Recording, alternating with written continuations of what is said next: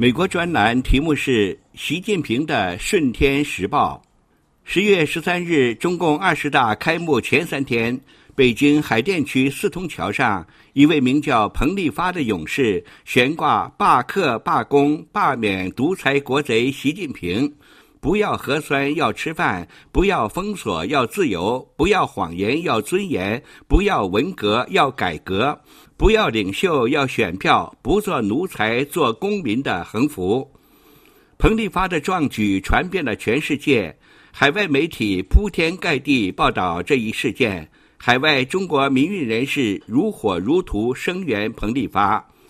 有知名民运人士指出。四通桥勇士事件对习近平和中共二十大产生极大震动。十六日，中共二十大召开，一个星期后，二十大闭幕，习近平将开始他终身任职的又一个五年。没有迹象显示习近平和中共二十大因四通桥勇士事件受到震动。甚至没有迹象显示，习近平知道北京四通桥上发生过一位名叫彭立发的勇士要求罢免他的事件。原因很简单，习近平信息的唯一来源只有《人民日报》以及新华社《人民日报》向他提供的内参。习近平谋求终身任职，几乎和袁世凯一九一五年十二月宣布称帝的情形一模一样。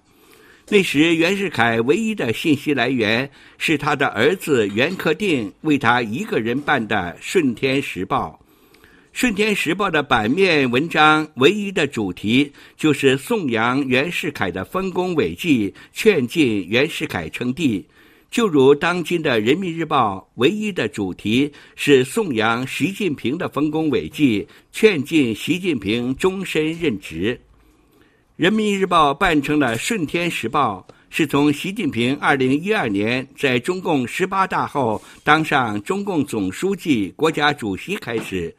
二零一三年，习近平选中了时任上海市委常委、宣传部长的杨振武出任人民日报总编辑、社长。杨振武在上海工作之前，曾任人民日报副总编辑。一九八零年代，任人民日报驻河北记者。为当时担任河北正定县委书记的习近平写过长篇报道，这篇报道成为习近平日后升迁的垫脚石。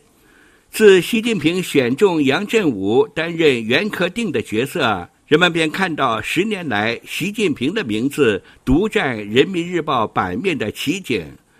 如今，人民日报的袁克定是妥镇。妥镇是担任中共广东省委宣传部长期间镇压南方周末的刽子手。